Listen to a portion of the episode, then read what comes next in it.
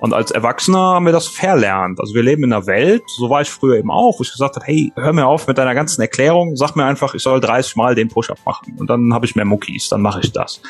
Und das hat eben dazu geführt, dass du nur noch isoliertes Verständnis hast und du verstehst gar nicht das große Ganze und kannst deshalb bei Sachen, die jetzt nicht funktionieren oder andere Effekte haben, kannst du nicht mehr Rückschlüsse ziehen.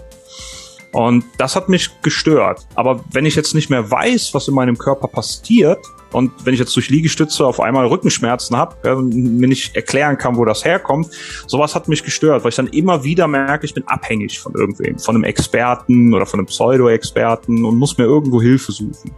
Und Biohacking verstehe ich so, dass man eben Sachen ausprobiert und die bei diesem Wie eben auch mit dem Verständnis durch dieses Zerlegen auf das Elementare wieder selber äh, ermächtigt wird, zu gucken, was tut mir denn gut, wie kann ich das erweitern, kann ich das vielleicht noch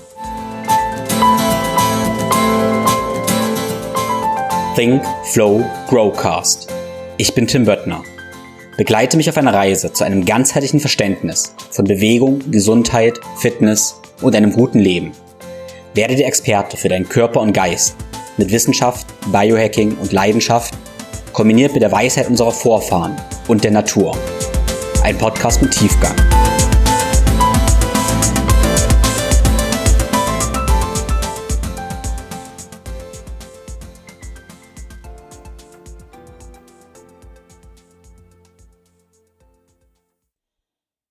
Wenn du meinen Podcast schon einige Male gehört hast, dann bist du bestimmt schon über das Wort Biohacking gestolpert und hast ziemlich sicher eine Vorstellung, was man denn im Biohacking so machen kann und merkst, okay, das ist ein riesig breites Spektrum, was eigentlich ganz natürlich ist, aber auch irgendwelche technischen Gadgets umfasst.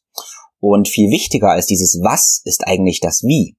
Und in der heutigen Episode geht es darum, was denn die Methode des Biohackings ist und was die mit kindlicher Neugier zu tun hat und wie du damit deinen eigenen Körper besser kennenlernen kannst und die Funktionsweise verstehen kannst. Und warum dann du die Arbeit trotzdem selber machen musst und es nicht wirklich Abkürzungen gibt. Deshalb spreche ich in diesem Podcast mit Rolf Duda, aka Peak Wolf, über eine Methode, wie du mit Wissen und Erfahrung deine Gesundheit selbst in die Hand nimmst und warum das Wie, wie schon gesagt, genauso wichtig ist wie das Was. Rolf teilt viele praktische Tools und Taktiken rund um Atmung, Kälte und Licht und schafft es, Verwirrung mit Klarheit und Charme aufzulösen. Rolf ist Entrepreneur, Digitalisierungsexperte und Biohacker. Als Unternehmensberater und Geschäftsführer mehrerer Firmen litt er selbst eine Zeit lang unter konstant hohen Stresslevel und einen sehr unnatürlichen Lebensstil. Und diese Mischung aus zu wenig Bewegung, zu viel Kaffee und Kantinenessen führte zu den bekannten Alltagseffekten, bis Rolf dann 2014 mit dem Thema Biohacking in Berührung kam und ja, seine Gesundheit wieder selbst in die Hand nahm. Und deshalb gibt Rolf heute mit seinem Team neueste wissenschaftliche Erkenntnisse und persönliche Erfahrungen im breiten Spektrum des Biohackings weiter. Diese Erkenntnisse sammelte er mit zahlreichen Selbst Experimenten, eine ganze Menge Extremen und natürlich auch tiefgreifenden Recherchen. Da teilen wir definitiv eine Leidenschaft. Dabei untersucht Rolf, welche Methoden wirklich etwas bewirken und welche nur kurzfristiger Hype sind. Rolf ist unter anderem auch Wim Hof Instructor und Buteyko Instructor. Du bekommst zwar in unserem Gespräch einige praktische Tipps, hör aber vor allem auch zwischen die Zeilen. Da stecken ganz viele Goldstücke. Bevor es losgeht, noch zwei wichtige Dinge in eigener Sache. Wenn du meinen Podcast schon länger hörst, dann hast du wahrscheinlich schon viel ausprobiert und eventuell fühlst du dich manchmal ein bisschen überfordert, verwirrt und deshalb auch manchmal ein bisschen fremdbestimmt und weißt überhaupt nicht, wo du anfangen sollst bei den ganzen Themen wie Ernährung, Atmung, Bewegung, Training, Lebensstil und so weiter und so fort. Und deshalb stehe ich dir als Coach zur Seite. In meinem integrativen, ganzheitlichen, persönlichen, individuellen Gesundheitscoaching basteln wir für dich die Reise, die du brauchst, um da zu deiner holistischen Gesundheit und Fitness zu kommen. Du kannst dir direkt über den Link in den Show Notes dein persönliches Beratungsgespräch vereinbaren. Es ist mein Herzanliegen, dir jede Woche Inspiration zu liefern für deine Gesundheit und Fitness. Einerseits mit Gedanken von mir, andererseits mit Experten, Freunden und Kollegen, wie auch heute. Und um dir diesen Content kostenlos liefern zu können, bin ich sehr dankbar über die Unterstützung von Sponsoren. Der Sponsor für diese Episode ist Norsan. Marine Omega-3-Fettsäuren aus Algen und Fisch sind essentiell, um Entzündungen unter Kontrolle zu halten. Und daher empfehle ich die Supplementation von Algen- oder Fischöl. Das Problem ist, dass viele billige Fischöle nicht schwermetallgereinigt sind oder aus Fischabfällen hergestellt sind. Daher solltest du beim Kauf darauf achten, dass Zertifikate vorhanden sind und lieber von Drogerie- oder Discountprodukten absehen. Norsan ist ein norwegisches Unternehmen, das auf hochwertige und hochdosierte Omega-3 Öle und Kapseln spezialisiert ist. Norsan-Produkte sind zertifiziert, natürlich unterstützen dich dabei, deinen Omega-3-Bedarf in bester Qualität zu decken. Mit dem Code ThinkFlowGrow15, alles klein zusammen, sparst du 15% und unterstützt damit meinen Podcast, dich und ein gutes Unternehmen. Alle meine Empfehlungen findest du wie immer auf www.thinkflowgrow.com-empfehlungen. Nun aber ohne viele weitere Worte. Viel Spaß mit Rolf Duda, aka Peakwolf. Ciao, Tim. ja. Ja, worum geht's heute? Also ich habe eine ganze Welt drüber nachgedacht, hab, äh, du hast auch einen Podcast, hab das alles durchgehört und ich höre mal ganz viel zwischen den Zeilen, um so ein Gefühl dafür zu kriegen, was so mitschwingt. Ähm, es geht vor allem heute um Biohacking. Anderer Begriff ist auch Bewusstsein, bei dem er auftaucht. Dann Begriff Natur, Eisbaden, Atmung. Aber vom Background her bist du auch Unternehmensberater. Das heißt, du weißt, was es heißt, lange im Büro zu sitzen. Ähm, ja, sehr künstliches Leben mehr oder weniger zu haben. Und ja, das dann irgendwie zu optimieren mit Biohacking. Und das soll ein bisschen das Thema heute praktisch sein. Also Biohacking, irgendwie dann, was, was die Methode des Biohackings eigentlich ist, was der Ethos vielleicht von Biohacking ist und wie wir alle davon profitieren können. Einerseits auf dieser genannten Meta-Ebene, aber dann auch ganz, ganz konkret, ähm, ja, was du tust und was auch so Essenzen sind, weil du hast eine ganze Menge Sachen gesehen, machst eine ganze Menge Sachen und dann ist ja dieser Zyklus, dass wir wahrscheinlich teilweise verrückte Sachen mehr oder weniger machen und dann irgendwann aussortieren. Dann bleiben ein paar Sachen da. Und diese Essenzen, ja, bin ich total gespannt, heute das von dir zu erfahren. In diesem Sinne, erstmal, ähm, das, was du machst, machst du mit ganz viel Begeisterung. Du inspirierst auf jeden Fall, das strahlst du einfach aus. Was ist es da, was deine Augen zum Leuchten bringt? Ui, meine Augen. Ja, meine Augen yeah. zum Leuchten bringen wirklich die, die Natur und einfach die, ja, die Schönheit, die wir um uns rum haben. Also egal, ob das jetzt draußen äh, bei mir jetzt die Berge sind, ob das irgendwas Einfaches ist, wenn man sich mal Tiere anguckt, die auf dem Baum sitzen. Äh, da hatte ich früher gar keinen Bezug mehr zu, obwohl ich das natürlich immer gerne mochte. Aber da, wie du sagst, hatte ich als Unternehmensberater eine sehr künstliche Welt, wo es ja auch äh, nicht nur nach äußerlich künstlich ist im Sinne von Kunstlicht oder Kunstessen und Kunstbewegungen, die man da hat, sondern da sind auch viele oberflächliche Themen, dass man sich gar nicht mehr in der Tiefe mit beschäftigt, sondern man redet einfach nur über das Wetter, man ist ja immer wieder bei einem anderen Kunden, baut keine richtige Beziehung aus, äh, man sieht nach außen vernünftig aus, aber nicht zu vernünftig, ne, damit einer denkt, du verdienst zu viel. Und das war alles irgendwie fake und das hat mir nicht gefallen. Und das ist das, was ich jetzt wirklich am meisten bewundere und, und liebe, dass ich einfach komplett so sein kann, wie ich bin und mich auch an den Sachen erfreuen kann. Also Emotionen zeigen, äh, freuen, weinen, alles, was dazugehört. War das bei dir in der, in der Kindheit, Jugend alles schon mal da oder doch du das komplett neu lernen?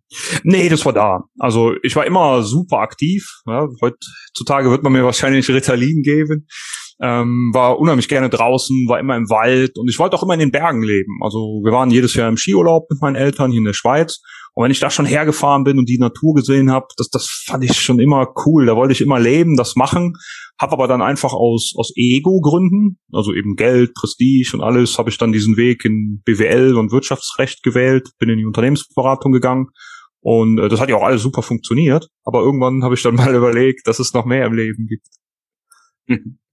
Ja, cool. Und dann bist du ja wahrscheinlich irgendwie auf ja, das ganze Thema Biohacking gekommen. Also wie, wie definierst du für dich Biohacking und wie bist du da auf Methoden gestoßen? Ja, also was mich damals abgeholt hat, war wirklich als erstes die Wim Hof Methode, weil mit dem ganzen, ich hatte zwar immer viel zu tun mit Sport und Ernährung, aber einfach, ja, ich sag mal so fit for fun oder Men's Health Wissen, ähm, dass man ein bisschen was für sich machen kann, dass das wichtig ist, gesund zu bleiben, das war schon da.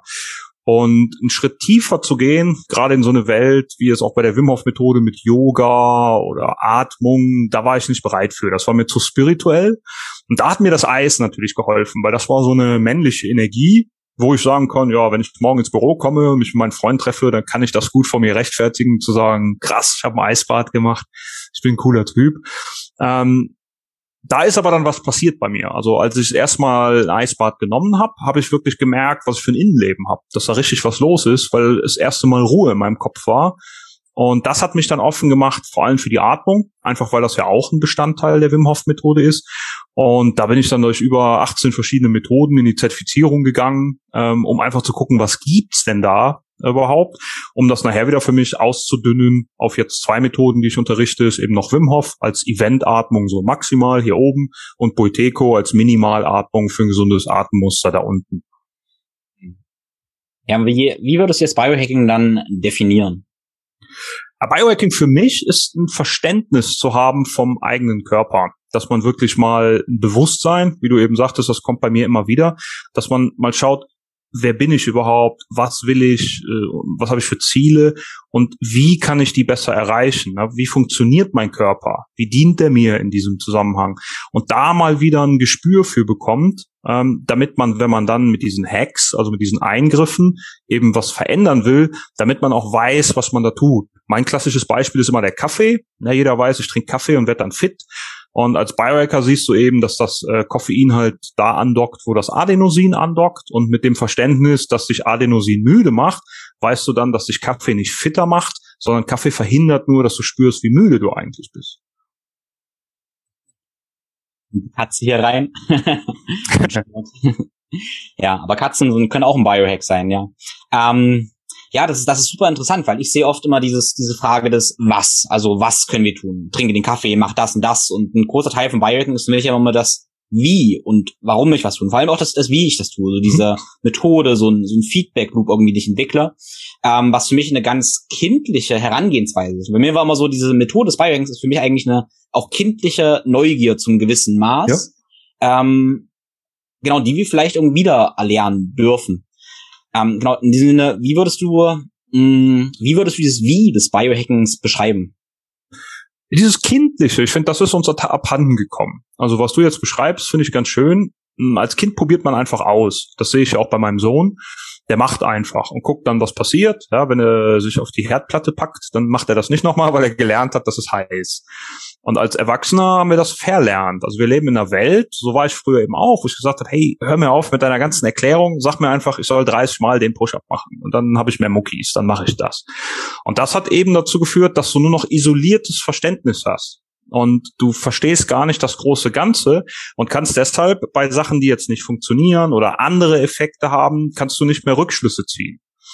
Und das hat mich gestört. Ich war jetzt nie der Physiker oder Chemiker, der alles komplex irgendwie zerlegen musste. Aber wenn ich jetzt nicht mehr weiß, was in meinem Körper passiert, und wenn ich jetzt durch Liegestütze auf einmal Rückenschmerzen habe, ja, mir nicht erklären kann, wo das herkommt, sowas hat mich gestört, weil ich dann immer wieder merke, ich bin abhängig von irgendwem, von einem Experten oder von einem Pseudo-Experten und muss mir irgendwo Hilfe suchen. Und Biohacking verstehe ich so, dass man eben Sachen ausprobiert und die bei diesem Wie eben auch mit dem Verständnis durch dieses Zerlegen auf das Elementare wieder selber äh, ermächtigt wird, äh, zu gucken, was tut mir denn gut, wie kann ich das erweitern, kann ich das vielleicht noch bess verbessern. Also das, das fehlt mir heutzutage komplett in ganz vielen Lebensbereichen. Ja, da gebe ich dir vollkommen recht. Und ich, in meinem Kopf sind so zwei, zwei äh, Spektren, Extreme dann mehr oder weniger. Wir hätten einmal jetzt jemanden, der sich sehr viel mit Achtsamkeit, Bewusstsein beschäftigt. Sage mhm. einfach mal den Yogi, der sehr in sich reinfühlt ähm, der, genau, der sich rein will, da das Feedback kriegt. Und oftmals sehe ich dann, dass solche Leute oft nicht sehr viel Wissen haben, interessiert mhm. sie auch nicht so, weil sie sehr gutes Gefühl haben, jetzt völlig wertfrei. Und dann gibt es den anderen, ich will mal sagen, Tech-Biohacker, den sehr viel Denker, der sich das probiert, alles durch Wissen zu erschließen, der nicht so intuitiv in sich rein spürt, der sich probiert, alles durch diese, genau, biochemischen Vorgänge probiert zu verstehen und mhm. da halt dann dadurch Feedback irgendwie zu kriegen. Und du sprichst auch viel über Bewusstsein und ähm, ja, Achtsamkeit. Wie sind, wie sind da deine Gedanken dazu, zu diesen beiden ja, Extremen, die ich so gerade im Kopf irgendwie ein bisschen habe? Ich sehe das grundsätzlich ganz genauso. Was ich halt merke, ist, was mich früher abgeschreckt hat, um das mal so zu sagen, von dieser ganzen Szene und ganze Spiritualität, war das die meisten Leute, die ich kennengelernt habe, die waren dann mit sich selber nicht im Reinen. Also die hatten irgendein richtig krasses Problem oder ein Trauma und haben irgendwas gefunden, das ist auch erstmal egal was, was denen geholfen hat. Ne? Bei dem einen ist das eine vegane Ernährung, beim anderen ist das fünf Stunden am Tag meditieren. Ähm, jeder hat da so sein Ding. Und dann ging das aber dazu, dass man auch dort nicht mehr weiterdenkt, ähm, sondern man nimmt jetzt das als gegeben und versucht das anderen überzustülpen. Zu sagen, das ist jetzt die Lösung für uns alle. Du musst jetzt vegan sein. Und das ist was, was mich total abgeschreckt hat, weil ich auch gemerkt habe, sobald du einmal nachfragst, und da würde ich nicht sagen, dass ich viel Wissen dazu hatte, sondern einfach nur, ich habe gehört, äh, wenn du vegan bist, fehlt dir B12 und dann kam nix, dann kam Wut dir entgegen und oder irgendwie zu viel Druck. Und das war was, was mich unheimlich von dieser ganzen Szene abgeschreckt hat, weil ich gemerkt habe, da ist, ja, das passt für mich einfach nicht. Da versuchen die Leute was zu erklären und vielleicht haben sie in einem Bereich in ihrem Leben was im Griff, aber der ganze Rest, der ist überhaupt nicht da. Und mit Gefühlen umgehen und mir jetzt auch was beibringen auf einer Ebene, von der ich profitieren kann, das hatte ich nicht das Gefühl, dass das möglich ist. Und deshalb habe ich mich da sehr von distanziert und sehr weggezogen. Und ich versuche immer Leuten dieses, dieses für sich selber mitdenken. Also ich rede auch ganz viel von Eigenverantwortung und mal über den Tellerrand zu schauen, einfach mal zu überlegen, ähm, das mitzugeben, einfach damit man mal einen sauberen Schluss ziehen kann. Und das gibt's halt auch wieder in ganz vielen Lebensbereichen, wo ich denke, okay, das kannst du nur machen, wenn du eben Extreme auch ausprobierst. Und nur dann kommst du mal dahin zu sagen, okay, was passiert denn, wenn ich jetzt nicht meine drei Minuten jogge oder 30 Minuten, sondern mal drei Stunden? Ja, kippe ich dann um? Wie fühle ich mich? Was passiert, wenn ich zwei Wochen gar nicht joggen gehe? Und dann kannst du so ein bisschen zerlegen und ich finde, dann kommen dir auch ganz andere Gedanken. Ja, spannend, dass du, dass du Extreme ansprichst, weil das ist immer was, was, äh, ja, was mir halt sehr gefällt. Also ich mag einfach mehr oder weniger extreme Erfahrungen. Die sind für mich immer nicht so extrem, muss ich sagen, aber mhm. in Wahrnehmung von anderen, weil ich dabei wahnsinnig viel lernen kann. Und ganz ehrlich, ja. mir geht's immer ein bisschen auf den Nerv, wenn Leute mal sagen, sei doch mal vernünftig und so. Und ich denke mal, nee, ich lebe, ich mag Leidenschaft, ich mag dann mehr oder weniger, ich will mich natürlich nicht dabei verletzen und solche, solche Geschichten, aber äh, ich denke, wir brauchen Extreme, um ja differenzieren zu können, um Erfahrungen zu machen. Ja, absolut. Was, was waren denn, was sind denn bei dir so Extremerfahrungen, die du gemacht hast, wo du ganz viel, ja, rausgezogen hast? Also ich muss sagen, ich probiere ja unheimlich viel. Ich habe, was das erste Extrem war, wo einfach äh, ich richtig Ärger hatte, auch mit meinem Vater, war das ganze Thema Kälte, wie jetzt bei der Wim Hof Methode. Als ich schon gesagt habe, ich gehe jetzt nach Polen, wir wandern da in, in Badehose rum. Also der hat mich angeschrien. Ich habe Verantwortung, du hast ein Kind, ob ich komplett bescheuert bin. Mein Opa war nierenkrank und ähm, das war für mich so, ja, ich habe jetzt zigmal geeisbadet, da ist nichts passiert. Äh, warum soll ich jetzt beim, beim Kältewandern da krank werden? Also ich, ich mache das dann einfach. Dann habe ich unheimlich viele Sachen mit Ernährung ausprobiert, egal ob das halt mal vegetarisch ist, vegan, Carnivore, Paleo, also einfach, dass du wirklich mal eine Sache voll krass durchziehst und mal guckst, was passiert da mit dir. Mal ketogen, eben mal gar keine Kohlenhydrate, dann nimmst du mal gar kein Eiweiß oder halt sehr wenig Eiweiß und nur so findest du für dich ja auch raus, wo dein gesunder Mittelweg nachher herkommt.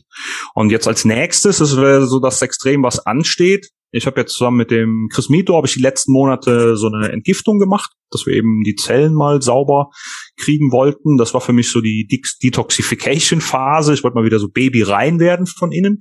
Und jetzt habe ich mir gedacht, jetzt würde ich mal gerne gucken, was ist denn im Aufbau drin? Also wie kann ich jetzt Muskeln aufbauen, aber im extremen Maße? Wenn ich jetzt mal drei Monate mit einem speziellen Ernährungsplan, mit einem speziellen Trainingsplan und mit verschiedenen äh, Gadgets natürlich das Maximum raushole, was ich aus meinem Körper eben rausholen kann cool, wenn du es beschreibst, schwingt da für mich mit, dass du das nicht aus einem machst, ich, ich muss das jetzt machen so, ich muss mich jetzt reisen, muss das machen, sondern es ist eher so diese kindliche Neugier. Und mir geht es halt auch so, wenn ich, sage ich mal, mhm. eine quote unquote Diät mache, dann begreife ich in mein Nervensystem das eher so, ja cool, ich will das herausfinden. Ja, genau. Disziplin ist für mich ganz einfach, weil das ist eher so, ja, ich will das ja machen, das interessiert mich ja. Das ist nicht, ich muss mich dann nicht dazu zwingen, sondern es ist für mich ganz klar, natürlich mache ich das, weil es ist ja spannend, so, ja. Ja, aber das habe ich auch nie verstanden. Also ich verstehe auch nicht diese Challenge, wenn Leute sagen, ich muss jetzt 100 Tage kein Alkohol trinken oder so. Das ist für mich so, ja, also wenn du das willst und was rausfindest, dann mach's doch einfach. Aber das ist ja keine Challenge. Also wenn ich mich dazu entschließe, dann ist das einfach so. Und dann geht aber auch kein Bier an mir vorbei und ich denke mir, uh, das wäre jetzt lecker. Sondern ich bin ja ganz klar mit mir im Reinen, warum ich das gerade machen will. Und bin halt einfach gespannt, was passiert. Mhm. Cool, aber dein, dein Muskelaufbauprojekt, das interessiert mich natürlich jetzt, weil ich finde einfach, ich finde, ähm, ja, ich hebe einfach schwer gerne Gewichte und lieber einfach die ganze Bewegungskomponente und ja, Kraft. Ja, du hast mich da ja auch so inspiriert. Ich habe hier immer deine Videos angeguckt, äh, wo du dann draußen hier mit den dicken Riesenhanteln und Scheiben rumrennst.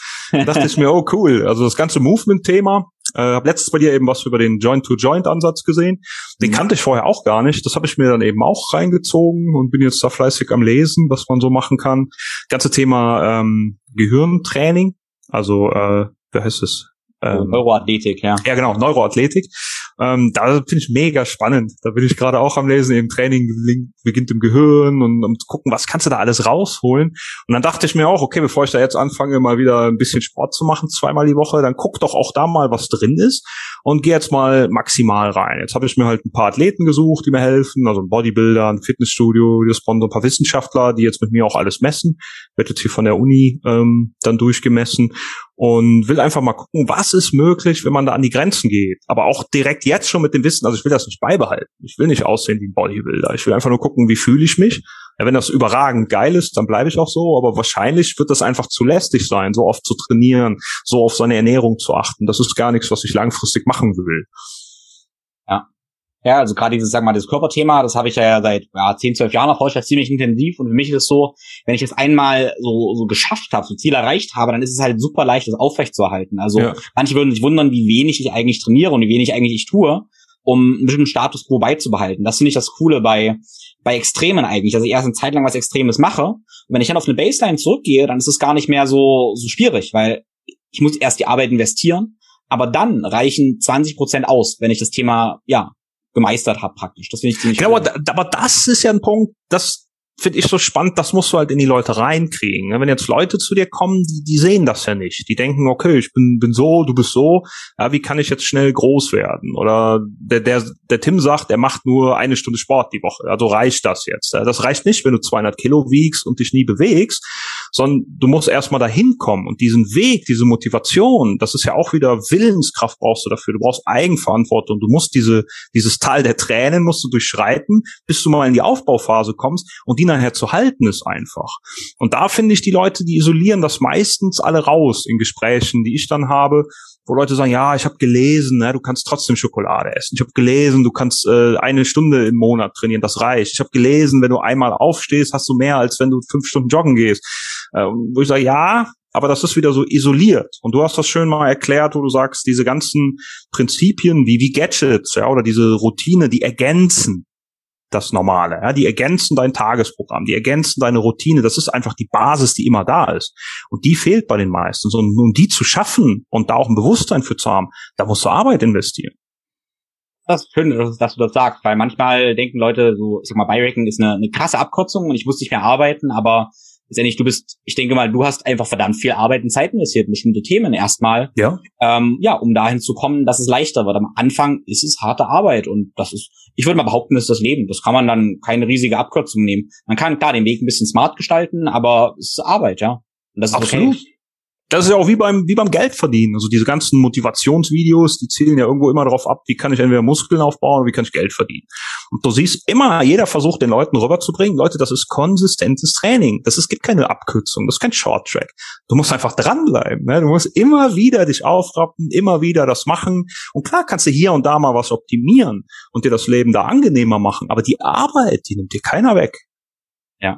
Ja. Cool. Das ist, das ist total spannend, dass du sagst, ja. Resoniert sehr. Ähm, mich würde jetzt interessieren, so, was sind so dein, also wenn, wer dein Tag so durchgehen, was sind so die Sachen, die du auf täglicher Basis wirklich tust, die Arbeit, die du investierst, wie sieht so ein realer Tag von dir aus? Ja, realer Tag beginnt für mich tatsächlich mit diesem, mit dieser Morgenroutine, die jeder Biohacker hat. Ähm, da habe ich einfach gemerkt, äh, das, das gibt dir unheimlich viel. Du startest anders in den Tag. Eben wenn du mal ein bisschen hüpfst am Trampolin oder auch so, um das Lymphsystem zu aktivieren. Wenn du dir mal die zehn Minuten nimmst für eine Meditation und musst nicht mal Meditation dazu sagen, einfach mal zu überlegen, wie fühle ich mich denn heute? Ja, wie fühle ich mich jetzt nach dem Aufstehen? Und dann schon überlegen, was braucht mein Körper heute? Ja, fühle ich mich total müde, äh, weil ich gestern so viel Sport gemacht habe oder unterwegs war? Brauche ich heute eher mal Ruhe und Entspannung? Soll ich mal Sauna vielleicht heute Abend einplanen? Äh, Brauche ich Bewegung? Ja, könnte ich mir vielleicht mit der Atmung ein bisschen was Gutes tun, direkt am Morgen, dass man mal in sich reinspürt. Das mache ich morgens und gucke dann, was ich brauche. Und ein Ding, was eigentlich jeden Tag bei mir da ist, ist, dann nehme ich mir meinen ersten Kaffee, den, den nehme ich dann in der Tasse einfach am Balkon und stehe dann in Unterhose mal draußen, damit mein Auge einfach das natürliche Sonnenlicht mal kriegt und äh, gleichzeitig der Körper auch anhand der Temperatur, also nach den Fotorezeptoren, ist ja unser Sicherheitsmechanismus im Gehirn, wo das Gehirn denkt, oh, anhand dieser Lichtstrahlen, äh, glaube ich, es ist jetzt sieben Uhr morgens, dann guckt das auch mal die Temperatur an, um zu gucken, wo bin ich denn da gerade geografisch? Macht das Sinn, dass ich hier in Mitteleuropa bin und ist es gerade Januar oder sind wir schon im Juli? Und das versuche ich meinem Körper so ein bisschen wiederzugeben, dieses Feeling für die Natur, indem ich dann morgens einen Kaffee einfach ähm, in, in Unterhose am Balkon trinke, um Licht und Temperatur zu bekommen. Und dann ist, hängt mein Tag halt davon ab, was ich zu tun habe. Ich versuche generell möglichst viel Zeit mal draußen zu verbringen, dass ich ein bisschen im, im Wald spazieren gehe und wenn ich einen Bürotag habe, einfach in der Mittagspause eine Runde drehe, dass ich in den See komme, um mal was zu schwimmen oder ein Kältetraining zu machen Und ähm, auch abends, dass ich nochmal schönes, schönes Licht, wenn die Sonne untergehe, eben mitnehme. Und danach habe ich dann eine Blaulichtblockerbrille äh, auf und versuche irgendwie am Abend den Tag nochmal Revue passieren zu lassen. Zu gucken, was ist da passiert und gleichzeitig auch schon wieder den nächsten Tag ein bisschen vorzubereiten. Und in letzter Zeit ist halt ein ganz wichtiges Thema die letzten Jahre für mich dieses Reflektieren. Also, dass man wirklich überlegt, was habe ich denn da heute getan? Weil ich bin immer so durch mein Leben gerannt und das merke ich jetzt halt auch in ganz vielen, ob das die Coachings sind oder einfach auch Gespräche mit Freunden, das generell wird, glaube ich, zu wenig reflektiert. Also wir nehmen einfach irgendwas an, weil wir haben auch keine Zeit, einen Faktencheck für alles zu betreiben. Ich weiß jetzt nicht, warum die Ukraine und Russland da wirklich vor zehn Jahren sich das schon begonnen hat aufzustauen. So, und wenn ich das jetzt einfach annehme, was in den Nachrichten einmal in, in der Schlagzeile steht und mir darüber Sorgen mache, dann ist das nicht wirklich gesund für mich auf lange Sicht. Und da finde ich, wenn man mal reflektiert und einfach mal überlegt, was heißt das für mich? Kann ich an irgendeiner Situation was ändern? Wie, wie resoniert das mit mir? Fühle ich mich gut? Fühle ich mich schlecht? Ähm, dann hilft dir das unheimlich, um im ganzen Leben klarzukommen und auch die Ziele neu äh, zu setzen. Was ich damit sagen will, ist einfach dieses, sich selber mal überlegen, wie, wie fühle ich mich denn wirklich und was will ich? Das geht unter. Also sich mit sich selber beschäftigen ist für mich eine meiner Hauptbeschäftigungen. ja, das ist gut. Bei den ganzen Sachen, die irgendwie auf uns einprasseln, sollten, sollte es eine elementare Fähigkeit sein, ja. Ja, absolut. Aber ich finde, wenn du das gemacht hast, dann kannst du auch abends äh, ohne schlechtes Gewissen Fernsehen gucken oder irgendwas. Das ist ja immer so verrufen. Das ist so ein Beispiel, das ich eben immer als Negativbeispiel empfinde. So guck zwei, drei Stunden vom Schlafen gehen, kein Fernsehen. Wann willst du es denn gucken, wenn du ein normales Leben hast? Das geht nur da. Und es gibt ja jetzt in meiner Welt gibt es zwei schlechte Sachen, die das Fernsehen mit dir macht. Das eine ist mal das Blaulicht, das dein Rhythmus wieder stört. Da kannst du dich vor schützen, wenn du eine Blaulichtblockerbrille anziehst. Und das andere ist, es klaut dir einfach Zeit. Ja, und jetzt ist die Frage, ist es okay, wenn dir diese Zeit fehlt? Ja, weil meistens kannst du abends ja erst die Zeit nehmen, um sich mit dir zu beschäftigen oder Sport zu machen und so. Wenn du das aber am Tag irgendwie untergekriegt hast, mein Gott, dann guck abends Fernsehen und freu dich, weil du, du hast ja die Zeit für dich genutzt. Ja, ich mache das auch total gerne, dass ich eine, eine, auch eine schöne Doku oder irgendwas anmache und vielleicht mich dabei dehne sogar noch. Und so kann man ja auch als Biohacker ja, praktisch so auf dem Footballer ein bisschen rumlungern praktisch und da eine gute Doku angucken. Ja. Ähm, alles okay, ja. Ja, und ich denke, das, was du sagst, ähm, mit dem Reflektieren ist für mich ganz elementar auch, ja, um besser zu schlafen. Weil eigentlich die meisten sagen, sie können nicht schlafen, weil die Gedankenspirale immer weitergeht. Nicht immer das mhm. die Idee, wenn dem, wo ich aufschreibe, was äh, am Tag so war und was ich mir von morgen vornehme, dann muss ich nicht mehr weiter drüber nachdenken, weil es ist aufgeschrieben. Und dadurch kann ich besser schlafen, weil ich, ja, die Spirale irgendwie durchbrochen habe. Ja, absolut. Also die Leute haben einfach eben zu viel im Kopf, was ja nicht sortiert wird. Also wenn man mal schaut, das, das war für mich auch so ein cooler Biohack, wenn du mal guckst, wie dein Gehirn funktioniert. Ja, das will auch am Tag und in der Nacht will das immer in diesen 90 Minuten Rhythmen laufen. Und da gehört halt auch immer eine Rest-Activity zu. Also, dass du mal zur Ruhe kommst, weil in der Zeit ist wie eine Defragmentierung im Gehirn und deine Gedanken, die setzen sich mal und kommen überhaupt in eine Ordnung, dass du merkst, oh, was wir da heute besprochen haben, da sind ja drei Aufgaben für mich, die muss ich mal irgendwie überlegen, ne? wann mache ich die denn? Oh, da war ja eine Unzufriedenheit dabei. Meine Frau hat nicht nur gesagt, geh einkaufen, sondern sie hat auch gesagt, äh, du bist nie für mich da. Oder irgendwie sowas. Und wenn ich da nicht drüber nachdenke und einfach nur die Information als das, wie sie geschrieben ist, wahrnehme, also nicht zwischen den Zeilen lese, dann fehlen mir all diese Sachen. Und ich glaube, das ist das, was das Unterbewusstsein merkt und wo das abends dich zu zwingen will, das nochmal aufzuarbeiten. Und wenn du das eben machst, durch diese Ruhephasen am Tag, durch Zeit, dich mit dir selber zu beschäftigen, dann kommen dir die Sachen von alleine in den Sinn. Also wenn deine Frau dir jeden Tag 17 Mal macht, du bringst nie den Müll raus, du gehst nie dahin, du bringst mir nie Blumen mit, ja, dann musst du dich nicht nach drei Jahren wundern, dass du sagst, hey, die hat ja gar kein Anzeichen gegeben.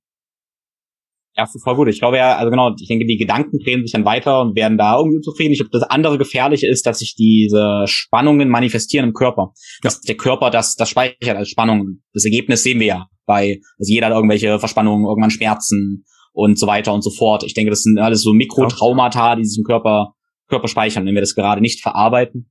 Und für mich ist so ein großes Ding eigentlich gewesen zu begreifen, auch für meinen Verstand, der ziemlich bin halt irgendwie auch ein Verstandsmensch, wo mir aber klar wurde, okay, auch wenn ich verarbeiten lasse, also mich entspanne, das ist nicht kein Luxus, den ich mir gönnen darf, sondern das ist auch Arbeit mehr oder weniger. Ja. Also mich zu entspannen, wenn Dinge verarbeitet werden, wenn ich über Dinge nachdenke oder halt auch mal die Gedanken einfach sein lasse, also wirklich entspanne, das ist ein produktiver Teil meines Lebens. So absurd es klingt, wo ich gemerkt habe, dass das ja produktiv ist, eigentlich, habe ich auch gedacht, okay, ja, cool.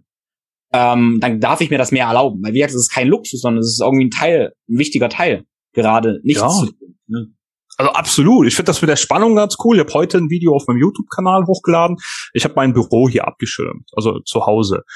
Und da war halt der, der Baubiologe da und hat mir einfach mal ein normales Stromkabel in die Stromleiste gesteckt und gesagt, hier, das hängen wir mal neben dich und messen mal mit einer anderen Sonde deine Körperspannung. Und habe gesehen, wie die einfach hochging um, um tausende Millivolt, nur weil das Kabel ungeschirmt, was ja nicht mal in ein Gerät eingesteckt war, nur neben mir war. Und wenn ich das angefassen habe, das hast, hast du richtig gemerkt. Also du spürst, wie der Strom als Spannung in deinen Körper geht. Und der kommt ja nicht mehr raus, wenn du nirgendwo geerdet bist. Und als ich dann eine Erdungskabel in die Hand genommen habe oder eben ein geerdetes Kabel später, hast du auch gemerkt, dass das neutral ist oder sogar was abfließt von dieser Spannung. Und da habe ich nie früher drüber nachgedacht, was das mit dir macht. Also diese ganzen elektromagnetischen Felder, Spannungen, Traumata, wie du sagst, das sehe ich halt immer beim Atmen. Also mittlerweile, wenn ich Atemkurse mache, äh, und wenn das nur die Wim Hof Atmung ist, anhand wie einer atmet, sehe ich, was der für ein Problem hat. Da gibt's ganz klassische Muster. Also du siehst, der hat Kontrolle, der hat irgendwo ein Problem, der hat Ängste, der hat Depression. Das siehst du sofort an der Atmung und kannst dann auch mit den Leuten ganz schnell, kannst du das ansprechen und helfen und dann sind alle am Heulen, weil einfach diese Emotionen rauskommen. Wann bist du jetzt, ähm, hast du in deinem Büro auch Erdungskabel, Erdungsmatten? Ja, ich habe ähm, zum Beispiel in der Tat von Samina hier so eine, so eine, oh, ist die, so eine Locosana, das ist so ein Sitzkissen, ja. wo man drauf sitzt, ist aber eine sehr sanfte Erdung. Also das bringt deine Körperspannung runter, deutlich mhm. auch. Sekunde. Mhm. Aber es ist keine komplette Erdung. Also du bist nicht komplett geerdet, aber es, es hilft. Die habe ich auch im Bett, diese Erdungsmatte. Mhm. Ähm, gesehen, dass es hilft, die Körperspannung etwas zu reduzieren. Und dann bin ich halt vom WLAN weg, alles auf LAN, habe jetzt hier Maus und Tastatur, sind alle mit Kabel. Das habe ich gemacht. Und jetzt als letzten Schritt, eben vor zwei Wochen, haben wir dann auch die Stromkabel noch geerdet. Und es ist halt eine rein subjektive Sache. Also ich kann jetzt nicht sagen, ich schlafe eine Stunde weniger oder so, aber ich fühle mich deutlich entspannter. Am meisten habe ich das aber nicht im Büro gemerkt, sondern im Auto, äh, nachdem wir das mal vermessen haben. Und dann habe ich alles ausgemacht, was sendet. Also Bluetooth, Wi-Fi, äh, im Handy auch, Handy nur Flugmodus, wenn ich fahre. Und wenn ich dann so eine vier, fünf Stunden Fahrt mache, dann kommst du ganz anders an. Also bist viel entspannter. Das habe ich dann bestimmt jetzt hundertmal probiert, hin und her, in beide Richtungen. Und jedes Mal, wenn es aus ist, fühlst du dich einfach viel, viel, viel entspannter. Cool, aber Kannst du das irgendwie direkt messen oder nur subjektiv praktisch wahrnehmen? Diese Entspannung ist eben subjektiv. Also was ich merke ist, die, die HRV, aber das sind also das sind dann drei, vier Punkte mehr äh, als der Durchschnitt. Da könnte ich sagen, das ist halt regelmäßig so. Also darum glaube ich, es hat einen Einfluss, die man messen kann. Ähm, sagen wir mal so, bis fünf Punkte mehr habe ich dann in der HFV, wenn ich solche Maßnahmen gemacht habe. Das heißt, wenn ich hier im Büro war im Vergleich zu einem Homeoffice oder wenn ich im Auto was äh, ausgemacht habe im Vergleich zu, wenn ich es im Auto angemacht habe. Warum ist es wiederkehrend, aber es ist sehr subjektiv. Das war auch das, was mir bei dem Thema so schwer fiel, aber deshalb habe ich gedacht, machst du mal die Videos, da sehen die Leute einfach, was ich mit dem Baubiologen gemacht habe und vielleicht inspiriert das ja einmal drüber nachzudenken. Was ich merke jetzt ist aber das Gegenteil. Ähm, ich kann, wenn ich zum Beispiel bei meinem Bruder ins Auto steige, ich habe danach fünf Minuten, das ist wie, wie Kopfweh. Also das ist nicht wirklich unangenehm, aber ich mag's nicht. Da ist eine Belastung drin, die mich auch aufregt. Ich bin dann auch von den Nerven her viel angespannter und schneller irgendwie unruhig, als ich das jetzt in meinem Auto wäre. Und das ist was, was ich wirklich immer mehr merke. Gerade wenn ich im Zug unterwegs bin, ist die Hölle. Oder im Flugzeug ist noch schlimmer. Ähm, überall, wo du diese theoretisch hohe Strahlenbelastung hast, fühle ich mich auch tatsächlich unwohl. Ja, das ist total spannend. Ich nehme das ja auch so wahr und das hatte ich eine Diskussion mit jemandem auch gehabt, der mir dann einfach so, wo wir einfach die Frage in den Raum gestellt haben, ähm, was natürlich dabei auch so Placebo oder Nocebo ist mhm. oder also in dem Moment, wo wir Leute da mehr zu sensibilisieren, wird man halt auch ja sensibler. Also wenn wir das ein Problem könnte ja sein, wenn wir das gar nicht ändern können jetzt oder so, ob man da vielleicht auch was Negatives mit anrichtet praktisch, dass man mhm. dem bewusster ist. Also, ja. Ja, ich finde, das, das ist eine unheimlich schwierige Sache. Also du kannst ja auch sagen, ähm, wie gut ist es, wenn du dich mal komplett aberdest, ja, es auf Null bringst, dann schläfst du zwar vielleicht die eher die ganze Nacht total entspannt, aber morgens kriegst du dann sofort einen rein, wenn du aus deinem Käfig da rauskommst und wieder die Strahlung kriegst. Das heißt, so ein gewisser Reiz, also so hermetischen Reiz auch von der Strahlungsseite her hast, sagst du, ja, diese Dosis an Gift, die trainiert jetzt hier auch mein Nervensystem, dass es damit eben klarkommt. Ich habe irgendwo mal gelesen, dass jetzt die Kinder, die heutzutage aufwachsen, die sind auch eher noch, äh, also die haben eine stärkere Abwehr dagegen oder sind resilienter, was das angeht, als eine ältere Generation. Das kann ich mir prinzipiell vorstellen. Die Frage ist halt immer, wie soll es denn sein? Weil jetzt überall Strahlung abkriegen will ich nicht. Ähm, ich will natürlich auch kein Einsiedler werden, der irgendwo in Kanada 20 Kilometer ohne jeden Anschluss lebt. Aber das ist eine schwierige Sache, die man ja immer für sich einordnen muss. Ja, und das ist so schön, was du ja am Anfang auch gesagt hast, dann fängt das Thema Selbstverantwortung, Mitdenken an. Das muss jeder, das sind Entscheidungen, die jeder für sich selber treffen darf, ja. Ja. Du, du hast im Vorgespräch so schön gesagt, du hast irgendwie super viele verschiedene Atemausbildungen gemacht. Dann meintest dann ja eigentlich ist Atmung ja relativ klar. Ich habe wie so einen Baukasten, aus dem ich was zusammen ähm, suchen kann. Was denn so, hast du irgendwie eine, eine Essenz aus den ganzen Atemausbildungen? Also wie würdest du das Ganze ja reduzieren praktisch? Mit verschiedenen Atemtechniken. Ja, also die Essenz jetzt auf das Einfachste, auf die minimale effektive Dosis, ist aus meiner Sicht ein Verständnis zu haben, was macht die Ein- und Ausatmung mit dir Einfach damit meine ich, wenn du einatmest, hast du eben einen, einen, Druck, baust du auf, gegen den dein Herz ankämpfen muss. Das heißt, gegen diesen Druck erhöht sich dein Puls, also du hast mehr Herzschlag und du hast mehr Blutdruck. Einfach damit das Blut noch durchgepumpt wird. Und wenn du ausatmest, geht dieser Druck weg. Das heißt, das Herz entspannt sich und kann einfach äh, ruhiger und mit weniger Blutdruck schlagen. Das, diese Differenz davon ist ja auch zum Beispiel die HRV, die gemessen wird. Ähm, das finde ich ganz wichtig, wenn man mal schaut, jede Atemtechnik, die sagt jetzt, äh, man zählt ja irgendwas. Atme so lange ein, atme so lange aus. Das ist mal Nummer eins. Heißt, langgezogene Ausatmung ist eher beruhigend, ja, Fokussierung auf Einatmung ist eher anregend oder bringt dich halt in eine höhere Erregung. Dann das Thema Nase gegen Mund da ganz klar, warum gibt's die Nase? Ja, die auch mal im Querschnitt angucken, dass man sieht, äh, die filtert die Luft, die gibt dir die richtige Feuchtigkeit, die richtige Temperatur, ähm, die gibt dir Nitric Oxide, also Stickstoffmonoxid, wenn du atmest. Das sind alles Sachen, die du durch den Mund vermisst. Ja, darum einfach mal darauf fokussieren, dass man versucht, durch die Nase zu atmen. Und der dritte Punkt ist für mich das Verständnis, was passiert denn in der Lunge? Da passiert ein Gasaustausch zwischen CO2, also Kohlenstoffdioxid, und Sauerstoff O2. Ähm, und mit diesem Gas kannst du halt auch spielen. Das heißt, atme ich jetzt viel ein, ja, dann kriege ich eben nicht mehr Sauerstoff rein, weil das, das geht nicht. Ich kann immer, oder im Blut sind immer zwischen diese 96 und 99 Prozent, weil ich ja am Leben bin und mein Körper verbraucht. Aber ich kann mit dem CO2 spielen. Und CO2 ist dann ganz wichtig zu verstehen, ähm, das ist ein sehr starker Gefäß-Relaxer. Ähm, also sorgt für die Vasodilation, das heißt, deine Blutgefäße entspannen sich. Entspannte Blutgefäße heißt wieder easy Herzschlag, ne? wenig Blutdruck, wenig Puls. Und das sind für mich so die drei Bausteine, mit denen kannst du dir jede Atemmethode zerlegen und dann überlegen, okay, wo will ich denn jetzt hin? Will ich enge Blutgefäße haben, ja, wie bei der Wim Hof Atmung, Hyperventilation, viel CO2 geht weg, verengt das Ganze. Ja, oder will ich mich entspannen? Ja, dann mache ich eben genau was anderes, eben lange ausatmen, eher versuchen, viel CO2 im Körper zu behalten. Und wenn man diese Sachen verstanden hat, ähm, dann gibt es natürlich viel mehr Zusammenhänge, die man dann äh, erschließen kann, aber dann muss man nicht 17 verschiedenen Methoden hinterherlaufen. Ja, das war für dich jetzt, was du erklärst, wahrscheinlich total basic, aber das ist total wertvoll, weil das ist so ein grundlegend einfaches Verständnis, mhm. wo man alle Sachen auch so ein bisschen einordnen und bewerten kann, viel weniger, vor allem weniger Verwirrung hat. Da geht's mir immer so. Weil das halt total verwirrt, wie viele Methoden es gibt. Und ja. ja, aber eigentlich, eigentlich ist es nicht so kompliziert. Nee, gar nicht. Aber das sehe ich, die, die Leute, wenn man mal bei meinem YouTube-Video von der Wim Hof Atmung, da sind 80 Prozent sind dieselben Fragen. Die sagen, muss ich äh, 30 Mal einatmen oder geht auch 31 Mal? Mhm. Ja, und du merkst, es geht gar nicht ums Einatmen, sondern es geht ums Ausatmen. Es geht darum, dass wir CO2 eben wegatmen. Und ob du das 25 Mal machst oder 45 Mal, ist komplett scheißegal. Und in dem Fall, weil es ja einfach nur raus soll, ist auch egal, ob du durch die Nase oder Mund atmest. Und das sind, waren für mich früher keine Basics, aber das ist halt, wie lange habe ich jetzt gebraucht? Habe das in einer Minute erklärt, das heißt in fünf Minuten könnte man noch mal ein bisschen mehr Kontext machen, dass das auch Sinn für die Leute macht, aber das reicht, that's it. Mehr musst du über Atmung nicht wissen. Eine spezifische Frage, über die ich nachgedacht habe, äh, wie, was macht Atemfülle und Atemlehre mit dir oder mit Menschen? In welcher Hinsicht meinst du das? Also wenn wir zum Beispiel, wir haben jetzt über Ein- Ausatmen gesprochen, aber wenn wir jetzt zum Beispiel die Atemfülle anhalten oder die Atemlehre anhalten. Ja, also wir haben ja eigentlich dann vier Phasen. Einatmen, anhalten, ausatmen, mhm. anhalten. Und mit der Atemfülle und Atemlehre, mit den Längen oder ob wir es überhaupt einfügen, können wir ja auch spielen. Ja, klar. Genau. Und was, was denkst du, was, was macht das mit unserer Physiologie oder Psychologie?